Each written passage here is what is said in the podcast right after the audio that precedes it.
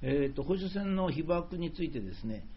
えー、多くの学者と言われる方が出てきてですね、それで私の研究では、まあえー、福島に行ったけどこうであるとか、まあ、これ一番ひどい例ですけど、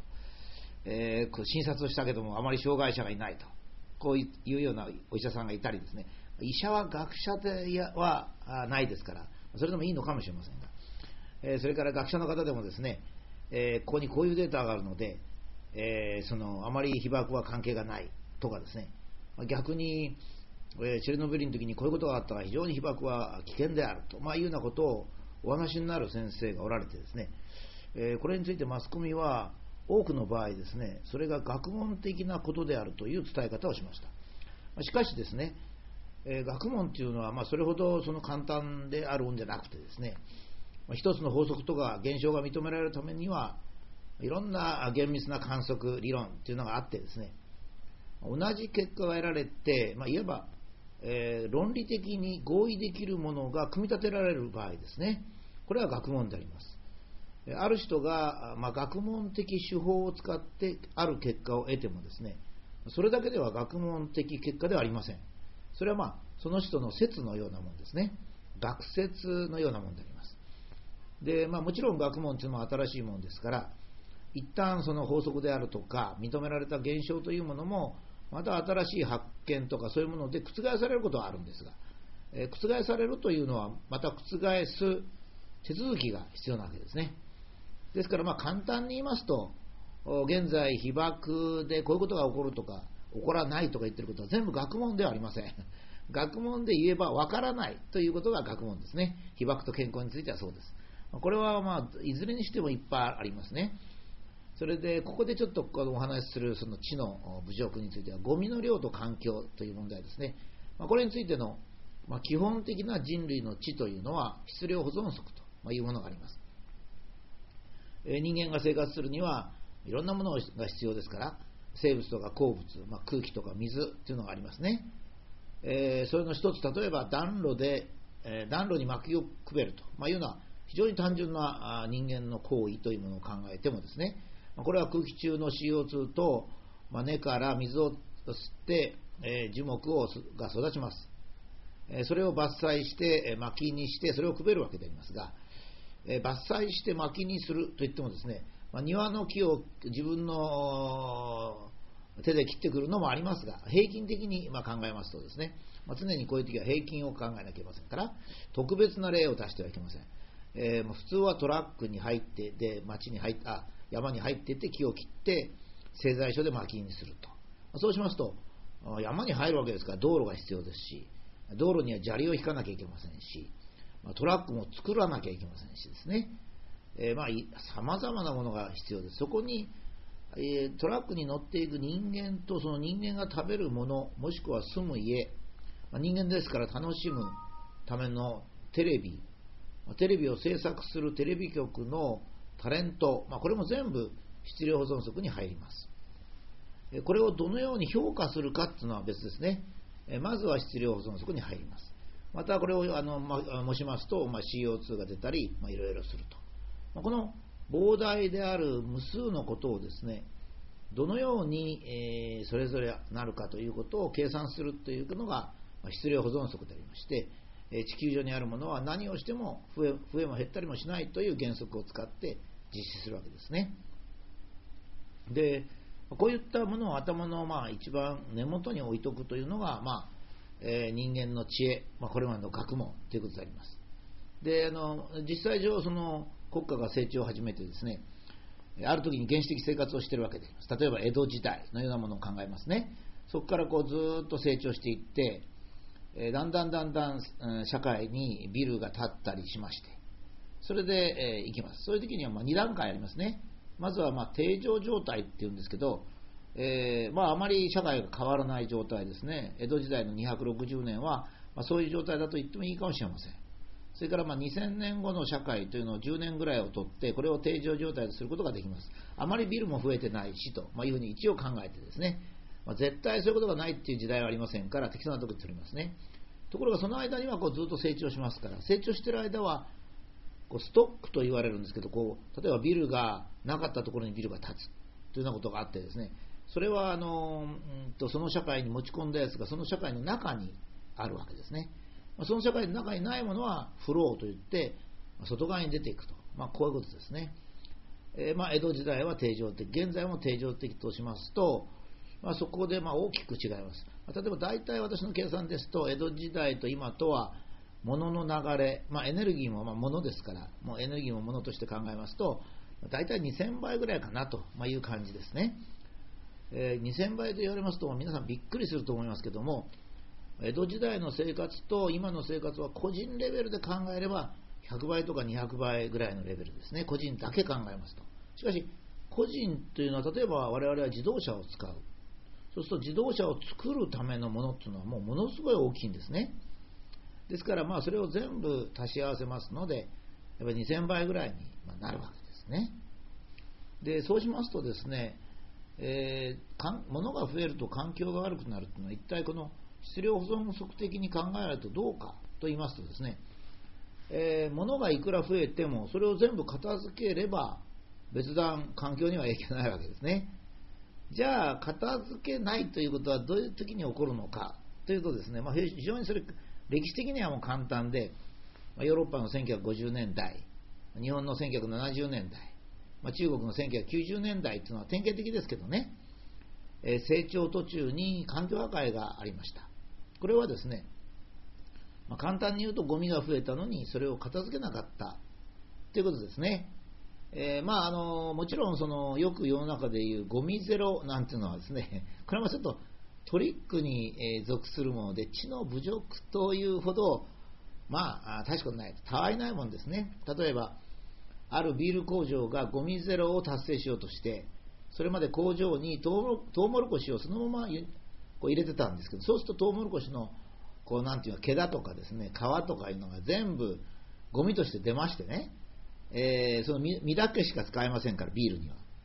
それで、ビール会社の社長が悪知恵を働かせて、工場の隣に子会社を作るんですよ。本当にこれあった話なんですけどね。で子会社でに今度は、えー、トウモロコシを運び込んでですね、そこで毛を取って、皮を剥いて、それできれいにもうこのままビールの中に入れられるよという形にしてビール工場に収めるんです。それ別会社なんです、形式は。そうするとこのビール会社は突然ゴミゼロになったわけですよ。つまりビールを生産してもゴミは出てこないと。じゃあゴミはどこから出てるの？って言ったら そのその横に作った子会社からゴミが出てるわけですね。まあ、そういう、まあ、トリックが多いんで、まあ、こういったあのトリックのことをですねいちいちも言ってますとですね世の中には悪知恵の働く人はいくらでもいますから、まあ、こういう知の侮辱なんて話をするときにはちょっとですね、まあ、ここまで行くともうなんとかしてくれと。えー、沼津のあるですね、環境を標榜している、えー、事務機メーカーがですね、えー、っと、今までそこの工場から出てたゴミを、ほとんど全部をゴミ屋さんにリサイクル資源として引き取らせることをしてですね、伝票の名前を変えたんですよ。ゴミ、あゴミをあの出すという伝票を資源を出すと、こういうふうにしたんですね。それからもう一つは食堂から出るまあ、野菜とか、それと生ゴミはどうしてもそこうまくいかなかったんで、従業員に、えー、堆肥として家庭で使ってくれてて、えー、持たせるんですね。もちろん従業員はそれを家庭で捨てるだけなんですけど、えー、これでそこの工場はゴミゼロを達成したという宣言をし、NHK が朝のニュースで放送しましたんで、私がちょっとその工場の事情を知ってんだけど、こういうことなんですけども、本当に NHK さんはそれをゴミゼロと言うんですかって一回言ったことあるんですね。まあそういうま、犯罪とはいえ、まあ、犯罪ですかね、まあ、厳密に言うと犯罪かもしれません、詐欺かもしれませんね、まあ、そういったことはちょっとここでは除きたい、あの外して話をしたいと思います。えー、とにかく生産が増えればゴミが増えるわけです。生産を増やしてゴミがゴミを増やさないということはできないんです、今のところね。もちろん、あのゴミを焼いてしまえば CO2 になりますが、CO2 もゴミとして、まあ、計算した場合なんですけどね、この場合は。だからゴミというのは、まあ、人間が役に立たないものという意味ではそういうふうになるわけです。ね。で、まあ、経済が、社会が経済成長していく過程ではですね、まあ、人間はそれまでその自分たちのゴミを片付けてたのは自然であるということを、まあ、気がつかないわけですね。だからゴミを増やしても最初は人間がゴミを片付けないんですよ。そうしますとね、やっぱりゴミは汚れるわけですね、環境は。だからこれは何を言ってるかというと当たり前なんですけども、まあ、6畳間に息子のドラ息子の部屋があってですね、次々次々と持ち込むんですけど、全然片付けもしないし、掃除もしないし、ゴミも出さないと。これはもちろんそこの部屋荒れてくるわけですよね。これなんですね。だから、ゴミが増えると環境が悪くなるというんじゃなくて、ゴミが増えた時にそのゴミを片付けなければ環境が悪くなると、まあ、いうことなんですね。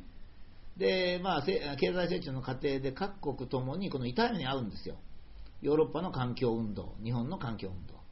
まあ、中国もこれから環境を良くしていくでしょうね。そうすると、まあ、ゴミを片付けなきゃどうもダメだと、これ以上成長できないと、こういうふうになってですね、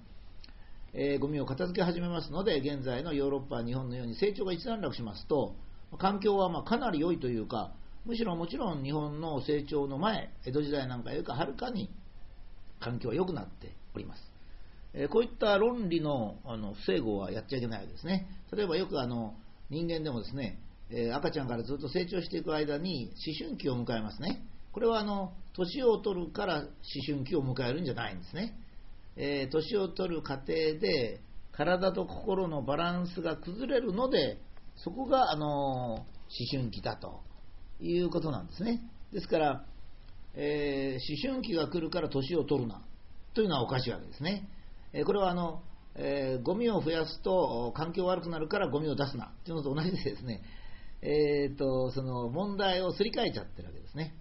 でまあ、こういった問題はですね実はなぜ知の侮辱なのかというとですねこれを教育問題で考えますとね、まあ、子供に情緒を教えるのもいいんですけど情緒深いえー、情緒というのはどういうものか、人間というのはどういうものかということを教えるのはいいんですが、同時に論理性というものも教えなきゃいけない。論理的な思考力。つまり、ゴミが増えたら環境が悪くなるのではなくて、ゴミが増えた時の歪みで環境が悪くなると。どっちであるかということをですね、事実をよく見ながら自分の思想を後退させてみるということですね。こういう時にあの質量保存則なんか非常に重要なのは、人間はどうしても目に見えるところだけを考えるわけですが、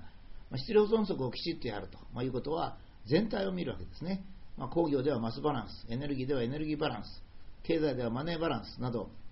まあ、こういったバランスという名前がついているのは、これは内容的には質量保存則なわけですね。それからもう一つ、これは教育とか科学、もしくは知という意味で重要なのは、道徳とそれから科学を混同しないということですね。ゴミを出さない方がいいっていう道徳があるとしますね。これは本当に道徳かどうか分かりませんが、まあ道徳があるとしましょう。質素であるとか、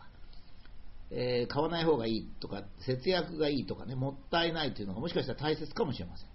そうそういうことと、ゴミを出したら環境が悪くなるとリンクさせちゃいけないわけですね。思想と科学をリンクさせるっていうのは、まあ、魔女狩りに代表されるわけです。えこれを混同しないように、えちゃんと子供たちに思想は思想だと。科学は科学だと。まあ、いうことを教えるのが本当は大切なんですが、まあ、現代の日本では不思議なことに、思想と科学をわざと先生が混同して教えてますね。えー、そうしますとですね、私実はある子供の経験があるんですが、えー、科学の心を持っている子供がですね、えー、科学は科学としてきちっと理解して先生に怒られてるところを見たことがあるんですよ。いや、まあちょっと複雑な気持ちでしたね。先生はですね、まあ、例えばこの例ですと、ゴミを出しちゃいけないんだから、ゴミを出したら環境悪いって言いなさいってこう言ってるわけですよ。その子供はですね、ゴミを出したから環境が悪くなったかどうかわからないですが、とこう言ってるわけですね。でこれはねあの、先生の方はある強引にですね、なんか教育委員会に怒られるかもしれませんが、教科書にそう書いてあるとかですね、まあ、そういうことで子供を教育してるわけですね。だこれはまあもちろん子供は次世代の人で、え先生よりかずっと優れてるから、まあ、それはそれでいいんですけど、え非常にあの私は残念に思った経験があります。